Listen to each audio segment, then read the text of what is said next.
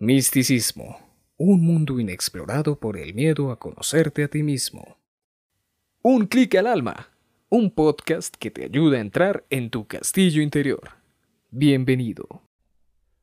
Nuestra adoración cotidiana de Dios no es en realidad el proceso de ir adquiriéndolo gradualmente, sino el proceso diario de entregarnos, apartando todos los obstáculos para la unión y extendiendo nuestra conciencia de Él en la devoción. Nos dice Tagore, soy Edgar Sepúlveda, siervo por amor.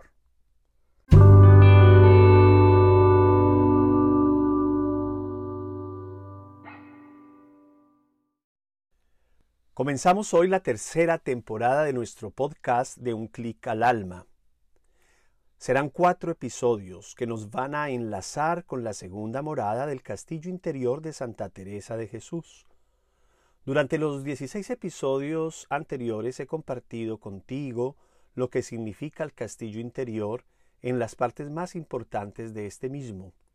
Hemos entrado en la primera morada y en ella en los aposentos que nos permiten conocer a Dios a través de este podcast y durante los retiros espirituales digitales que he venido haciendo y que puedes encontrar en mi página web www.unclicalalma.com.co o en nuestro canal de YouTube de Un Clic al Alma, donde he trabajado también la primera morada desde el autoconocimiento. Es un viaje que hemos emprendido a nuestro interior para conocerme a mí mismo y a través de este podcast conocer a Dios. Al iniciar esta tercera temporada, quiero de una manera muy sencilla y más breve que en las dos anteriores hacer un puente entre la primera y la segunda morada. Bienvenido o bienvenida a este episodio He visto a Dios.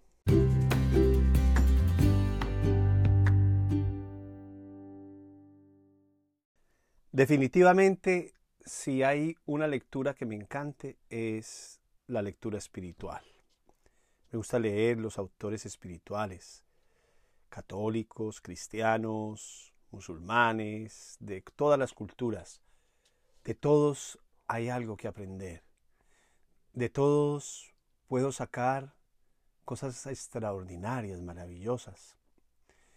Un día me encontraba en una lectura de alguien que llevó de una manera muy especial el hinduismo al occidente. Era una persona joven y toda su vida espiritual y su vida mística, por allá en el año 1880-81, eh, comenzó cuando él fue donde uno de los grandes maestros de su religión oriental y le dijo eh, a su maestro, le hizo esta pregunta, ¿tú has visto a Dios? Y su maestro, que era un hindú, le contestó, sí, veo a Dios, igual que te veo a ti aquí, solo que con mucha más intensidad. Dicen que este gran maestro de esta época era muy famoso por sus visiones y toda su vida estaba dedicada a una contemplación continua de Dios, de un Dios que trasciende todas las épocas y todos los lugares y que está presente en todas las religiones. Más adelante, mucho más tarde, cuando este discípulo, que no me atrevo a decir el nombre porque no sé pronunciarlo por el idioma, pero es algo así como Swami Vivekananda, se marchó de la India para dirigirse a América. Y se dice que él llevaba en el bolsillo un librito que se llama La imitación de Cristo. Otra obra espiritual que yo también la cargo conmigo como una herencia, porque aunque no es el libro original de mi abuelito, el papá de mi papá, sin embargo yo siempre se lo veía a él en su mesita de noche la imitación de Cristo de Tomás de Kempis. Mi abuelito tenía siempre sus lecturas espirituales, pero tenía tres cosas que nunca dejé de verlas en el tiempo que le conocí en su mesita de noche o a veces en su escritorio de su estudio allá en Manizales, mi ciudad natal, donde él vivía, con mi abuelita. Y él tenía la imitación de Cristo, la Biblia y la historia de la iglesia. Entonces cuando yo me encuentro que un oriental de una religión de los hinduistas que viaja a América para evangelizar en su religión muy joven, partió llevado por esa pregunta a su maestro si has visto a Dios. Y sí lo he visto, le contestó. Aquel joven llevaba en su bolsillo la imitación de Cristo. Por eso me encanta hoy compartir contigo esta experiencia, porque tiene un nexo conmigo, a pesar de que fue tan antiguo, que es incluso de otra religión, y que me lleva a mí a entender claramente que Dios es uno solo, que Dios se manifiesta a todos, que Dios nos deja y nos permite verle si nosotros estamos dispuestos a hacerlo. Ese texto tan antiguo ha traído a muchas religiones esta imitación de Cristo, no solo a los cristianos, y los ha atraído para comprometerse a algo que se llama a vivir diariamente la práctica espiritual y el conocimiento de Dios. Porque la imitación de Cristo es un libro pequeño, pero de una enseñanza tan impresionante que hay que leerlo a diario, como una práctica espiritual. Así tal como lo escribió el poeta Tagore, con las palabras que he puesto en la introducción de este podcast y que ahora repito nuestra adoración cotidiana, porque ha de ser cotidiana de Dios, no es en realidad el proceso de ir adquiriéndolo gradualmente. No es como quien está estudiando las matemáticas, la ciencia todos los días. No. No es en realidad ese proceso, sino el proceso diario de entregarme yo a Él. ¿De qué manera? Quitando, apartando todos los obstáculos que no me permitan la unión con Él y extendiendo nuestra conciencia de Él en devoción y en servicio, en bondad y en amor. No hay espiritualidad que se pueda medir de mejor manera que a través del servicio, la bondad y la fraternidad.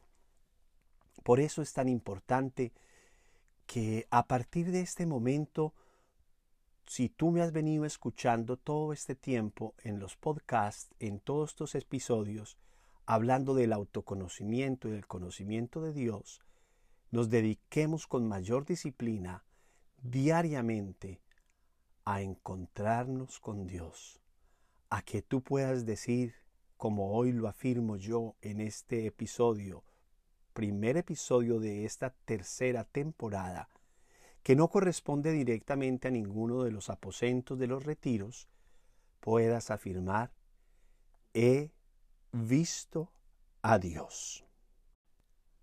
Continuando con este tema de este episodio de hoy, yo no soy una persona que mire mucho los números como tal, aunque las estadísticas nos ayudan a entender muchas cosas de la vida, de los problemas, de las situaciones que tenemos que enfrentar, las estadísticas nos muestran todos los días, por ejemplo, en esta época de nuestra vida, todo lo que ha venido haciendo el COVID-19.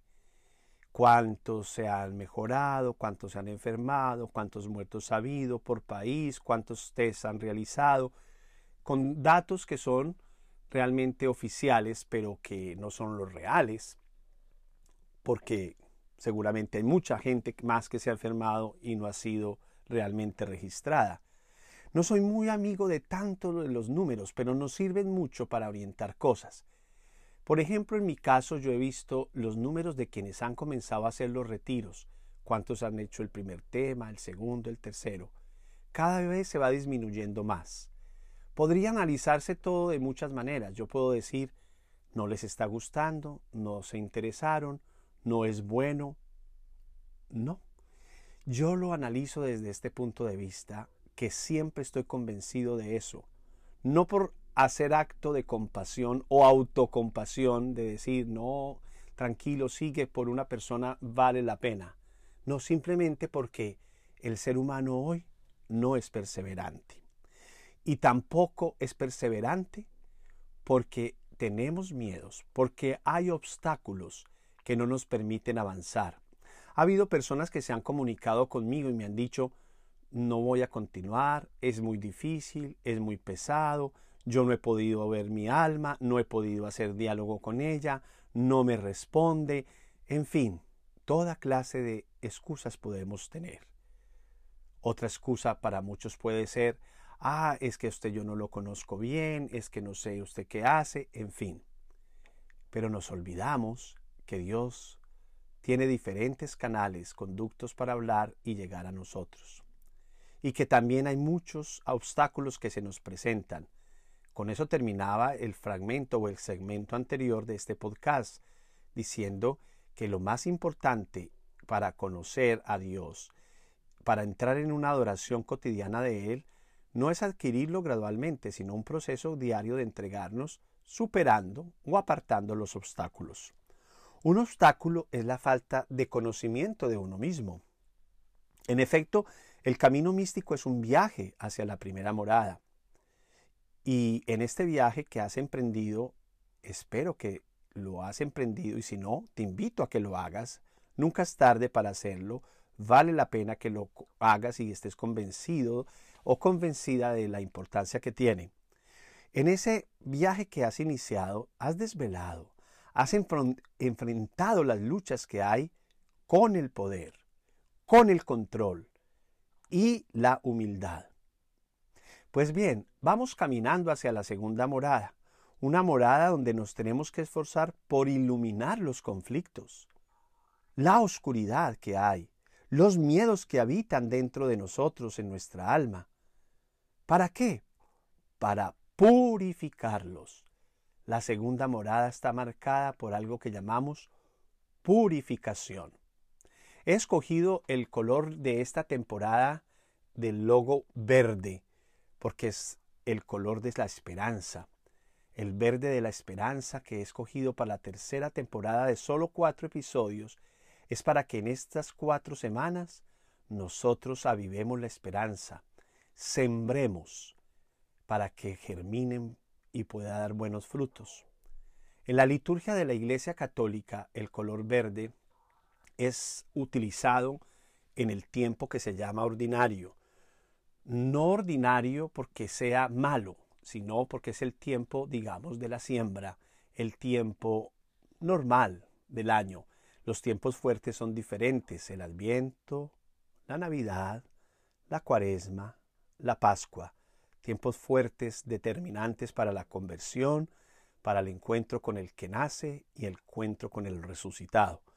Para nosotros, este encuentro del alma en estos cuatro episodios pretende que nos preparemos para que después de conocerme a mí mismo al entrar en la primera morada, me prepare para la purificación que voy a hacer en la segunda morada, venciendo los obstáculos, iluminando mi alma. La nube del no saber nos afirma que una persona se purifica mediante la contemplación. Tú vas a agudizar esta capacidad de observarte a ti mismo para que puedas identificar cuáles son las maneras, directas, también indirectas, en que perdemos el centro de gravedad de lo espiritual. ¿En dónde está ese obstáculo? ¿En dónde está eso que no me permite avanzar? que ni siquiera me permite purificar porque no sé qué es lo que tengo que purificar. A veces esto nos puede provocar una sensación de que todo está roto en nuestra vida, de que todo está mal, que ya no tengo nada que hacer, que para qué puedo yo trabajar en mí si me siento derrotado, si me siento acabado, si ya mi alma la siento a veces, como dicen mucho, hasta podrida, pero no es así. Tenemos en necesidad de mirar y entrar en nuestro interior. ¿qué tal si en este aposento, perdón, no estoy en un aposento, en este momento en que me preparo para entrar a la segunda morada, me hago solo esta pregunta. ¿He visto a Dios? ¿He visto a Dios? Si reflexionas bien, seguro vas a decirte a ti mismo, sí lo he visto. Y viene la siguiente pregunta. ¿Dónde lo he visto? O más allá, ¿en quién lo he visto? Porque viendo a Dios en los pequeños detalles, en las pequeñas cosas, en las personas que quizás he considerado hasta insignificantes, me va a permitir iluminar mejor mi alma, mis dificultades, mis necesidades, mis conflictos para alcanzar el fin, el fin que es mi felicidad, que es mi salvación. Hay experiencias en la vida que nos purifican, que nos ayudan a entender, que nos ayudan a conocernos. A veces aprendemos más de la enfermedad, del dolor, del sufrimiento, de lo que está en nuestro interior, incluso de las personas que están a nuestro alrededor y que amamos y que están sufriendo. Pero aquí es donde viene como tal mi tarea. ¿Qué tal si te preguntas entonces ahora, ¿he visto a Dios? Qué importante es que te respondas a esta pregunta y si no lo has visto, pues abre los ojos y míralo, porque está enfrente de ti.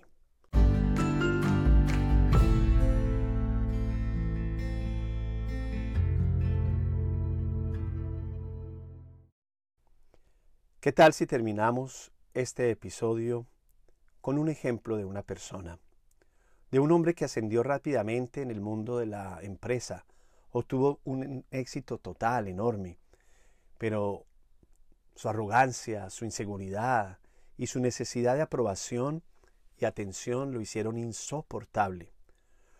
Una vez que su cuenta bancaria estuvo rebosante de dinero, declaró que Dios lo estaba llamando para que hiciera el bien en el mundo. Y le informó a todos los de su empresa, a todos sus familiares, de que se había vuelto místico. Y montó una fundación para hacer el bien. Pero todo eso lo hizo con su antiguo estilo empresarial y con su avasallante personalidad que no faltaba. Pero dentro no había cambiado. Su alma seguía igual. Y no quería reconocer que seguía siendo una persona avara, controladora, a pesar de haberse declarado místico. Sin embargo, con el tiempo se encontró con la horma de su zapato en una mujer que trabajaba en otro proyecto que era internacional y quien le dijo que él no reunía los requisitos para contribuir al mismo, diciéndole estas palabras, tienes un alma que no es digna de confianza, y hasta que la purifiques, no podemos sentarte entre nosotros. Harías más daño que bien, a pesar de lo abultado de tu carrera. Él se quedó atónito, pero terminó por admitir que detrás de sus obras de caridad había motivos personales y dio comienzo al proceso de purificación. Con este ejemplo, yo te invito a que reflexiones, a que entres en ti mismo, a que a partir de esta morada que ya has hecho, que es la primera, conociéndote, te dispongas para que hagas un verdadero proceso de purificación.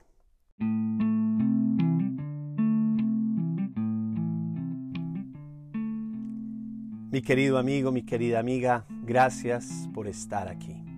Gracias por conectarte semana a semana, por escucharme. Gracias por sacar el tiempo, más que para mí, para ti. Más que para Dios, para ti. De Dios contigo, de Dios en tu alma, de Dios que te permite poderlo ver, poderlo ver.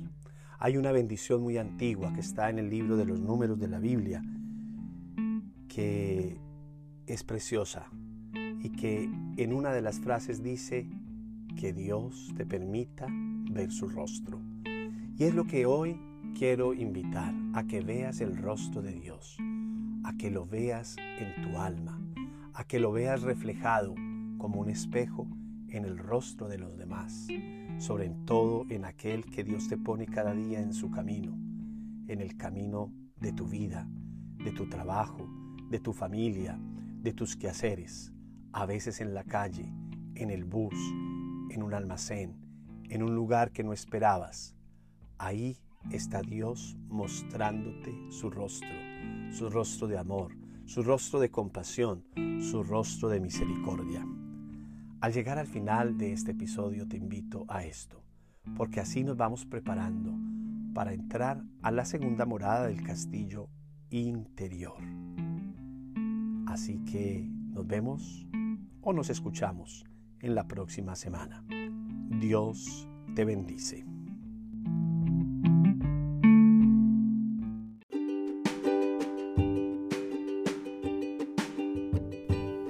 Muchas gracias por escuchar este podcast. Si lo compartes sería maravilloso. Te invito a seguirnos en las redes sociales, arroba un clic al alma en Instagram, arroba un clic al alma 7 en Facebook y Twitter. Y si quieres más sobre el alma en contenidos digitales, visita www.unclicalalma.com.co. Hasta pronto.